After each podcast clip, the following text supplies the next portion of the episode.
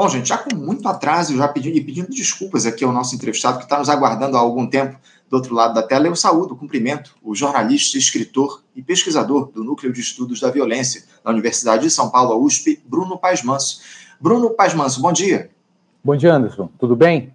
Tudo bem, Bruno, tudo bem. Quero agradecer demais a tua presença, a tua paciência por ter nos aguardado aqui para fazer esse papo importantíssimo, Bruno, a respeito do lançamento um livro seu. É, porque a gente tem observado ao longo dos últimos tempos aqui no nosso país, uns anos para cá, Bruno, o aprofundamento de um fenômeno que não é de hoje e não se limita ao nosso tempo. Essa relação entre é, a violência, tanto a estatal como a do crime organizado, com a religião. E você tem se dedicado a estudar esse vínculo aí ao longo dos últimos anos, tanto que registrou o resultado de parte dessa pesquisa em um livro recém-lançado, o A Fé e o Fuzil, Crime e Religião no Brasil do século XXI, que foi publicado pela editora Todavia. Nessa obra, Bruno, você colheu depoimentos de ex-criminosos que tiveram a vida transformada pelo contato com a religião em uma tentativa de desconstruir determinados estigmas associados às novas denominações evangélicas e mostrar como o crescimento desses grupos responde a anseios profundos de uma população exposta a todo tipo de violência. Bruna, é sem dúvida um tema aí que desperta o interesse de muita gente, ainda mais diante do avanço dessa dinâmica nos últimos tempos. Além de te parabenizar pelo lançamento do livro, Bruno, eu gostaria que você nos dissesse como é que foi o processo de construção dessa obra, o seu enredo, o trabalho de pesquisa, enfim, a seleção de personagens? Como é que foi a produção de A Fé e o Fuzil, crime e religião no Brasil no século XXI, Bruno?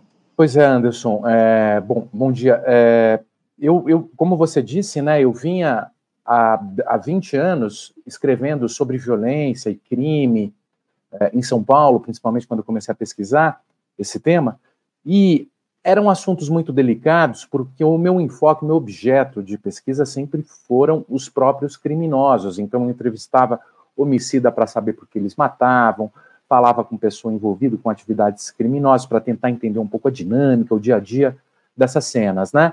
E é um tema muito delicado, porque envolvia exposição, falar de assuntos que muitas vezes os coloca em risco, né? Então, eu tinha que chegar com muita muita delicadeza e apresentado por pessoas que eles conheciam. Para fazer esse tipo de coleta de material e de entrevistas, tudo mais, eu comecei a apelar para os evangélicos, para os ex-bandidos, para os ex-matadores que tinham se convertido, porque eles não tinham problema em falar sobre o passado, porque até a vida pregressa deles demonstrava o tamanho do milagre de Deus na vida deles. Então, eu comecei a fazer isso, muitas vezes ouvindo sobre essas cenas criminais a partir de depoimentos de pessoas convertidas, e eram histórias muito impressionantes. Eu sempre fui muito, é, fiquei, sempre fiquei muito impressionado com essas histórias de superação, de transformação, pessoas que tinham uma trajetória e mudavam, e mudavam de identidade do dia para a noite, é, e eu acompanho essas pessoas há muito tempo e seguiam nesse caminho, eu fui meio que colecionando isso. Com o passar do tempo, Anderson, esses casos que eram privados, que eu não sabia muito bem o que fazer com eles, que eu achava que era questões pessoais. Cada livro dava uma história, com certeza, mas assim eram questões pessoais de fé íntima e privada que eu achava que não era o caso de entrar. Mas quando eu comecei a apurar sobre as milícias, eu comecei a ver que essa fé e essa religiosidade estava sendo também usada para justificar poder, como era o caso do Peixão, por exemplo, um traficante é, de Parada de Lucas e Vigário Geral, que se diz um ungido de Deus e a partir dessa, desse discurso passa a justificar o seu poder e sua fé. Isso acontecia em outras, é, em outras comunidades do Rio, como, por exemplo, no Morro do Dendê, na Ilha do Governador, que o Fernandinho Guarabu, que tem Jesus tatuado no braço, expulsa é, pessoas de religião de matrizes africanas do seu bairro. Os próprios milicianos passaram a misturar muito esse discurso religioso com o discurso da ordem e do cidadão de bem é, para justificar o seu poder criminal, né? E vem o bolsonarismo ao mesmo tempo, né? Um discurso que, ao mesmo tempo que justifica uma ação violenta de poder, se enxergava como do lado do bem e justificava a sua ação antidemocrática, autoritária, muitas vezes e violência e violenta, como uma defesa do bem, como uma defesa da ordem contra o comunismo, contra a degradação dos valores antirreligiosos, anticristão judaico ocidental, para justificar uma guerra, tudo mais. Aí eu vi que tinha um, um, um assunto a ser tratado num livro, um, um assunto de é, dimensão pública que envolvia uma reflexão pública, e aí eu juntei essa trajetória de 20 anos de pesquisa e mostrando um pouco essas, essas transformações que eu testemunhei, né? Importantíssimo, importantíssimo esse trabalho que você realizou, Bruno, ao longo desses últimos tempos. É, você, como eu falei aqui, já, já produziu muito material é, nesse sentido, publicou obras, enfim. Agora, essa violência do tráfico, o Bruno, ela é justificada de alguma forma pela religião? Esses atores aí utilizam os textos bíblicos para empreender a, a, sua atuação numa espécie de batalha do bem contra o mal?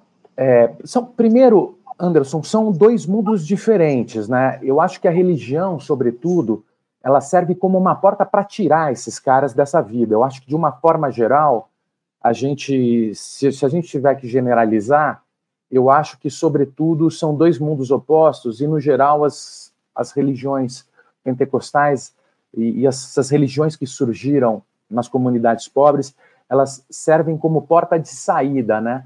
Porque as pessoas entram no mundo do crime, elas começam a viver uma série de conflitos, elas rompem seus laços com seus familiares, é, com seus amigos, e começam a viver uma, uma vida de solidão e de violência muito intensa. E ela se enxerga sozinha, ameaçada de morte, querendo matar, uma vida de conflito permanente, e percebe o vazio dessa trajetória.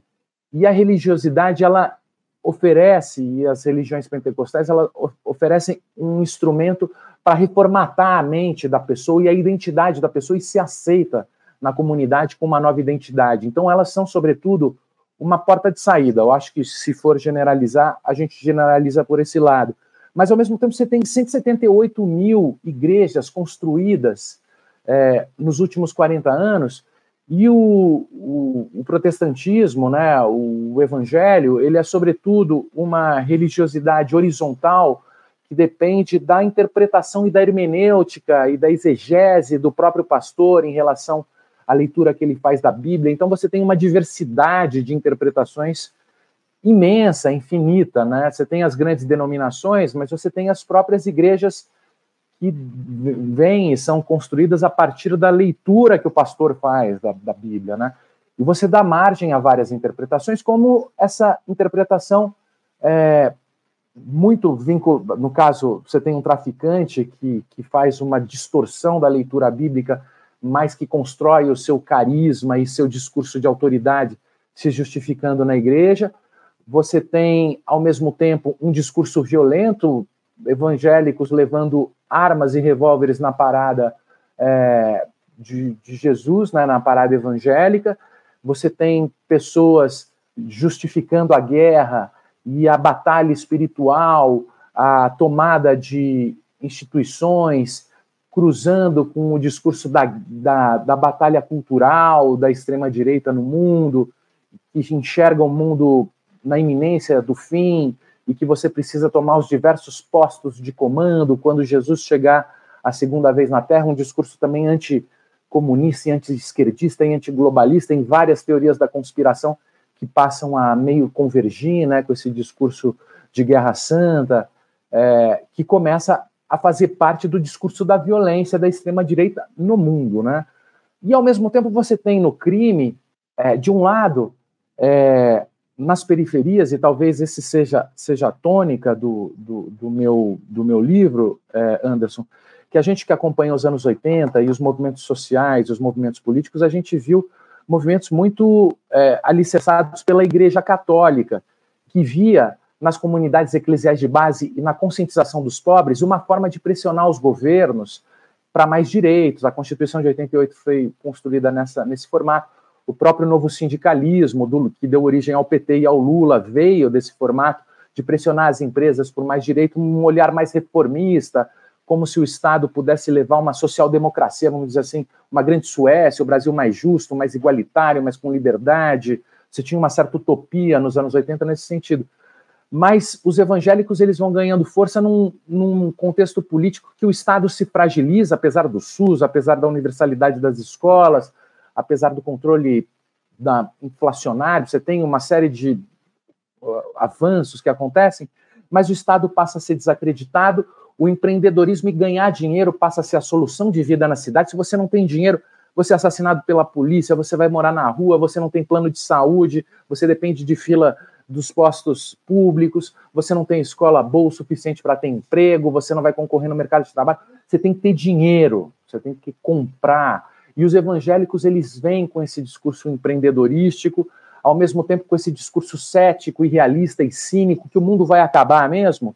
Então a gente precisa formar essa rede de cidadãos de bem e não precisa pensar muito em grandes reformas, não. O mundo está indo para o abismo, né? E você tem um novo projeto construído, um novo projeto construído em, em torno desse, desse, dessa visão, né? De mundo que contrasta com a visão da nova república mais reformista, social-democrata que vinha. Então você tem um, um liberal e um social-democrata aí, é, duas visões de mundo surgindo com base nas, nas religiosidades, né? Isso é interessante. E, e aí, só para complementar, o crime se aproveita disso. O crime também converge nessa visão empresarial e mercadológica do mundo. O PCC se forma e tem, não à toa, um, um linguajar muito religioso do batismo, da conversão. O preso do PCC não é um preso que age conforme os seus impulsos e sua própria meta. Ele se sujeita à meta do crime, à meta do PCC, as regras, ao proceder do crime, ele precisa se convergir, se submeter às regras, por isso ele passa por um batismo, e aí você tem uma nova identidade no crime que, que só mata depois de pedir autorização, que ganha de mais dinheiro por causa disso, que respeita contratos, e profissionaliza o crime e valoriza a capacidade de ganhar dinheiro, como a teologia da prosperidade dos evangélicos. E a coisa começa a se misturar, e esse dinheiro começa a entrar na economia formal, e formar empresários e emprestar para outros negócios, a coisa começa a ficar confusa, né? Tudo acaba orbitando a lógica do capitalismo, muito bem colocado. Agora, Bruno, é, esse fenômeno que a gente tem observado, ele está ligado exclusivamente ao dito neopentecostalismo ou também há criminosos, ex-criminosos aí que professam a fé católica, religiões de matriz africana. Você conseguiu identificar isso na tua pesquisa? Sim, eu acho que isso faz parte da história do crime, né? É, em várias cenas. Tanto você tem a Cristina Vidal, que pesquisa isso há muito tempo, que depois, inclusive, identifica essa transformação de, a, a, a, da, da, passagem dos criminosos que fechavam o corpo nas igre... Na, nas, nos terreiros e na, nos templos de, de religião de matriz africana, muito ligado ao candomblé e a própria igreja, religiosidade sincrética católica, né, do São Jorge, sempre teve um papel muito importante nessa questão da religiosidade, sem falar na máfia, né, na máfia italiana e a relação da máfia com a igreja católica, porque são atividades muito arriscadas, né, e são atividades que demandam uma fé. Sem falar no cangaço também, né, lampião e toda a religiosidade dos cangaceiros, isso sempre teve presente nas cenas criminais. O que eu tento argumentar e o que eu tento demonstrar no meu livro é que, além dessas religiosidades pessoais e privadas, que todo mundo tem direito à sua, né? inclusive os criminosos têm suas religiosidades, mas é essa transformação da fé sendo usada para propósitos políticos e de construção de autoridades de poder, para justificativas de obediências em determinados territórios. Então, eu sou um traficante de Cristo, eu realizo bem, eu sou um traficante, né? Também vocês traficantes precisam me respeitar e, me, e sujeitar à minha autoridade. Nós somos melhores que o outro traficante de, da outra facção porque ele não acredita em Deus. Ou então, eu sou um político que tenho minha autoridade justificada no bem, em questões metafísicas, em questões transcendentais que você que acompanha do ponto de vista racional, essas, esses argumentos não, não me seguem. Só quem acredita nas mesmas coisas que eu vão fazer parte da minha seita, do meu grupo, ou do, da minha facção de poder, e a gente vai tomar o Estado e vai, vai lutar na defesa daqueles que acreditam nas mesmas coisas que eu. Então, aí sim a coisa começa a ficar problemática, né? Quando esse tipo de discurso mágico, esse discurso metafísico ou transcendental, ele passa a ser usado para justificar o poder político. Agora, agora está aberto meu microfone. Agora, Bruno, é, você consegue identificar, já, já deu para perceber se há disputas internas nessas facções criminosas a respeito das denominações religiosas? Há, há, há divisões aí nessas facções baseadas na religião?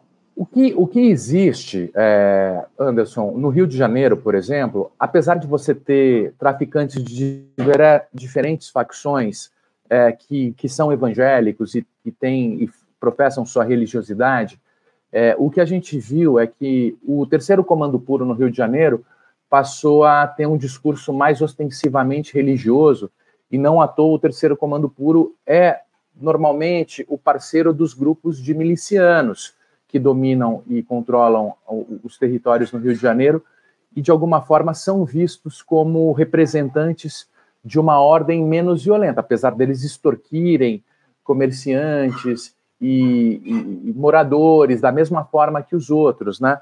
Mas eles, inclusive, sofrem, é, eles não sofrem é, confrontos com a polícia e, e, e têm suas áreas é, menos alvo de operação policial e por isso com menos homicídios decorrentes da intervenção policial, muitas vezes de balas perdidas, que o Comando Vermelho, por exemplo, tem.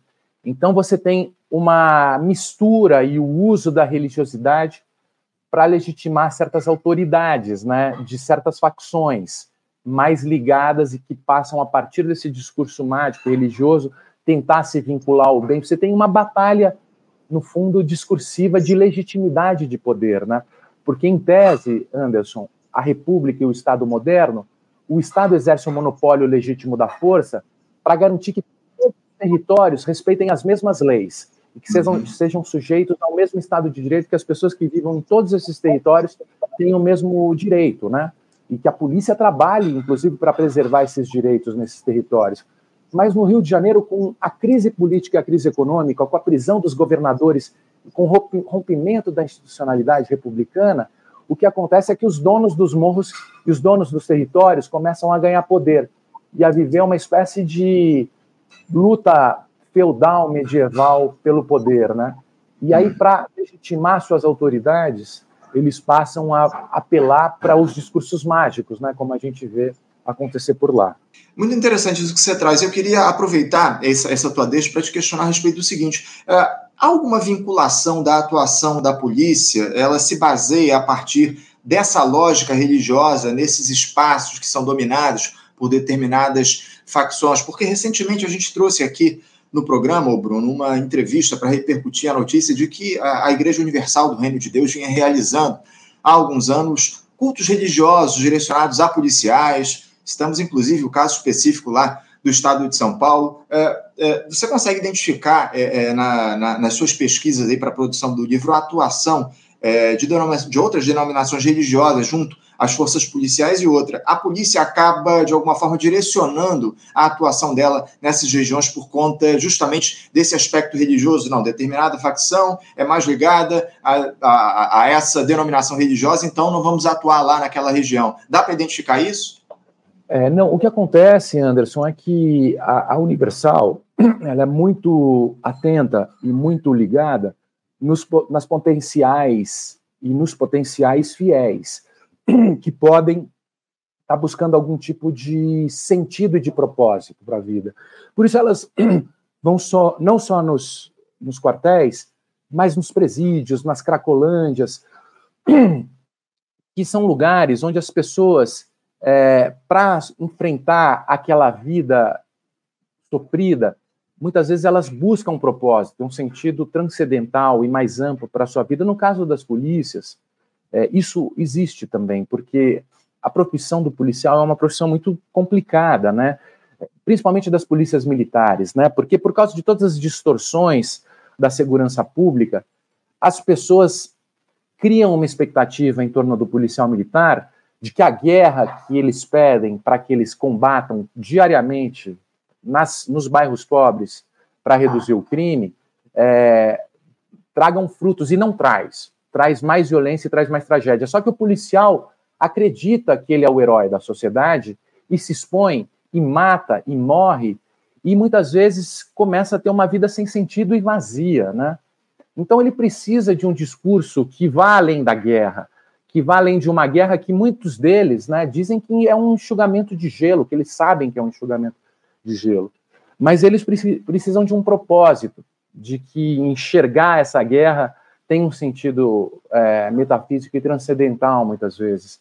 E os, os, os, religiosos da Universal sabem disso, mas também você tem muitos PMs de Cristo, eu já acompanhei isso, é um movimento muito forte é, entre os policiais militares, né? principalmente entre os policiais militares, que justamente tem uma religi um, um, discurso é, da construção de um propósito dessa guerra sem sentido e desse risco de vida que eles correm nas periferias, eles precisam se enxergar fazendo parte de algum tipo de questão que vá além da, do, do, do, trabalho que não dá resultado e do enxugamento de gelo que eles vivem, né? Então eles são pessoas muito sujeitas a esse tipo de construção de sentido para a vida que as igrejas oferecem, né? É, então, é, esse, eu acho que talvez uma das coisas que eu observei, né, e que, que é, para mim é bem importante, é que essas 178 mil igrejas que foram construídas ao longo desses 40 anos, e as próprias é, igrejas neopentecostais, mas também as pentecostais passaram a usar é, esse tipo de é, mercado que oferece um propósito de vida num mundo que estava cada vez mais vazio e que as pessoas não enxergavam sentido para a vida, né? A gente sabe, e isso, de alguma forma, a gente que viu, inclusive, a, a, esquerda tinha essa capacidade de mobilização e de construção de sentido a partir da revolução, de uma sociedade mais justa, foi se fragilizando, e a direita a gente viu pessoas acampando dois meses na frente do exército. Que história é essa? Os caras conseguiram construir um propósito, né? As pessoas se enxergam levantando uma bandeira, representando soldados numa guerra do bem contra o mal, que foi muito sendo construída a partir do discurso religioso, né? A, a oferta de propósito, de sentido de vida, de sentido de luta, de carregar uma bandeira do bem contra o mal que pode ser representado por diversos signos, mas que a igreja, a, que a igreja com a, e a direita, com a ajuda da igreja, sobre trabalhar muito bem, né? Interessantíssimo esse teu estudo, esse teu trabalho, ô, Bruno. Eu quero parabenizar mais uma vez e também, ó, vou trazer até aqui a imagem do livro, está aí a capa do livro A Fé e o Fuzil é, é, Crime e Religião no Brasil do século XXI. O livro ele já está disponível para venda nas principais livrarias, não está, Bruno? Sim, já está. É, inclusive, eu, estive, é, eu tenho frequentado muito livrarias, tenho feito muitos é, lançamentos de livros aqui. Eu, inclusive, me deparei com a tua obra em algumas livrarias aqui do Rio de Janeiro. Inclusive, a livraria da Travessa ela já está disponível. Na internet também já pode ser adquirido, né, ô Bruno? Também, também, mas é, prestigiar as livrarias é sempre bom, né? Não tenha dúvida, as livrarias físicas elas precisam, sem dúvida nenhuma, de, dessa, desse, desse prestígio que você muito bem coloca. Então, já está disponível aí nas todas as, as melhores livrarias do país o livro A Fé e o Fuzil, Crime e Religião no Brasil do século XXI. Bruno, eu quero parabenizar você por esse lançamento. Quero nos colocar aqui à disposição para a gente fazer, continuar fazendo esse diálogo relacionado à, à fé, à violência que está colocada no Estado brasileiro. Muito importante a gente manter esse diálogo e a gente certamente vai ter outras oportunidades aqui para conversar. Mais uma vez, Bruno, parabéns pelo lançamento. Eu te desejo aí um ótimo dia e deixo um abraço forte. Eu agradeço mais uma vez a oportunidade de bater esse papo, Anderson. Um abraço. Valeu, Bruno. Um abraço. Até a próxima. Conversamos aqui com Bruno Pasmanso. Bruno Pasmanso, que é jornalista, escritor e pesquisador do Núcleo de Estudos da Violência da Universidade de São Paulo, a USP, tratou aqui com a gente do lançamento do livro dele, A Fé e o Fuzil, Crime e Religião no Brasil do século XXI. Você, ouvinte do Faixa Livre, pode ajudar a mantê-lo no ar. Faça sua contribuição diretamente na conta do Banco Itaú, agência 6157, conta corrente 99360, dígito 8. Esta conta encontra-se em nome do Sindicato dos Professores do Município do Rio de Janeiro e região, o Simpro Rio, uma das nossas entidades patrocinadoras, mas seus recursos são destinados exclusivamente para o financiamento do nosso programa. Você pode fazer sua doação de qualquer valor, utilizando também a nossa chave Pix, que é ouvinte@programafaixalivre.com.br. Sua contribuição é fundamental para a manutenção desta trincheira progressista no ar.